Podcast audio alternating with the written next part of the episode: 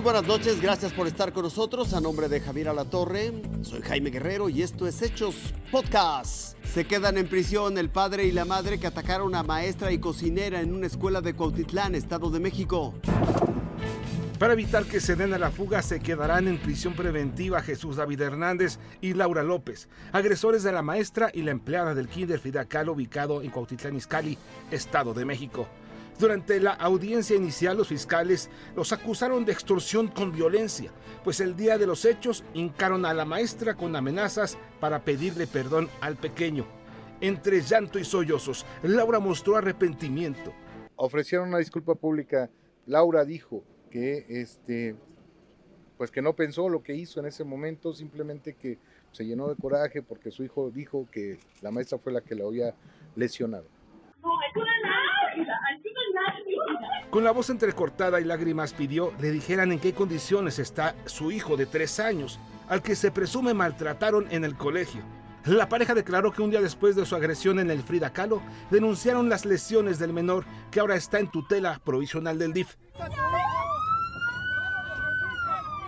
La pareja negó haber portado y amedrentado con un arma al personal del kinder, aunque las víctimas aseguran lo contrario. Si las cosas fueron así tal como ella las dijo, pues la verdad este, le, le, ofrezco una, unas disculpas como se las ofreció mi nuera, como se las ofreció mi, mi, muchacho. Jesús permanecerá en el penal de Cuautitlán, mientras que Laura estará en el Etlalnepanto. Conflicto en puerta. México tendrá dos congresos por error legislativo.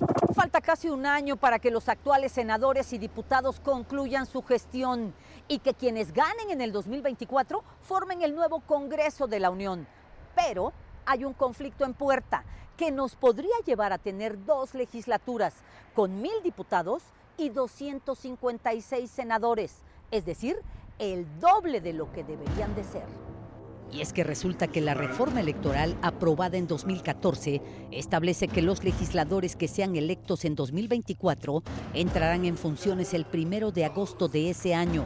El problema es que para esa fecha los actuales diputados y senadores aún no concluirían su encargo y por increíble que parezca, nadie se había dado cuenta. Cuando tú me preguntas a quién se le pasó, bueno, hay toda una cadena de actos.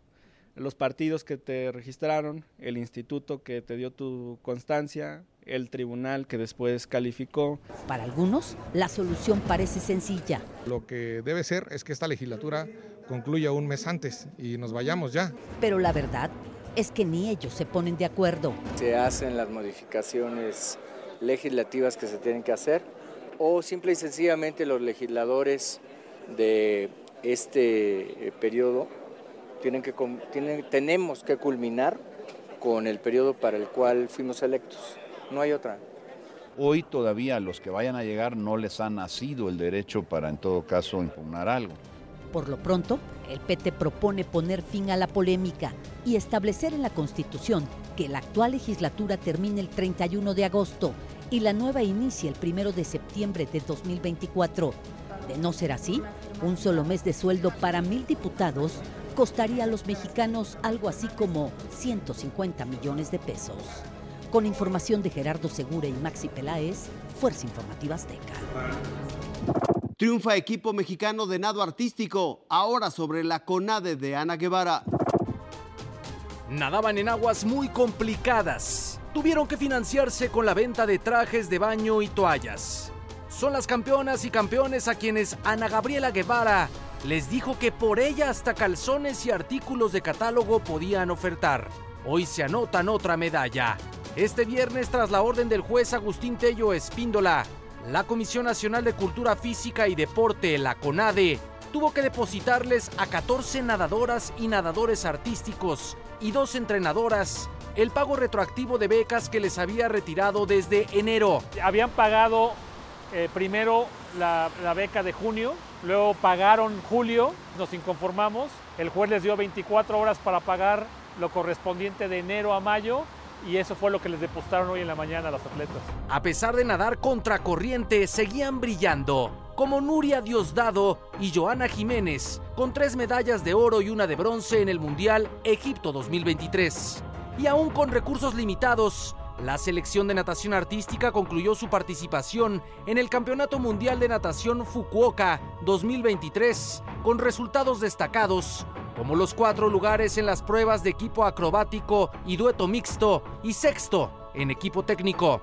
El 18 de enero, en una reunión privada con la comunidad acuática, Ana Gabriela Guevara, titular de la CONADE, anunció el retiro de los apoyos. En Fuerza Informativa Azteca le presentamos parte del audio de esa conversación. Vamos a tener que congelar becas, salarios y se cancela pues todo intento de solicitudes y demás. Pero las deportistas ganaron y ahora gozan de manera retroactiva de la beca ganada según sus logros, que va desde 7 mil hasta más de 20 mil pesos mensuales. Esto fue Hechos Podcast. Gracias por su atención. Que tenga un excelente fin de semana.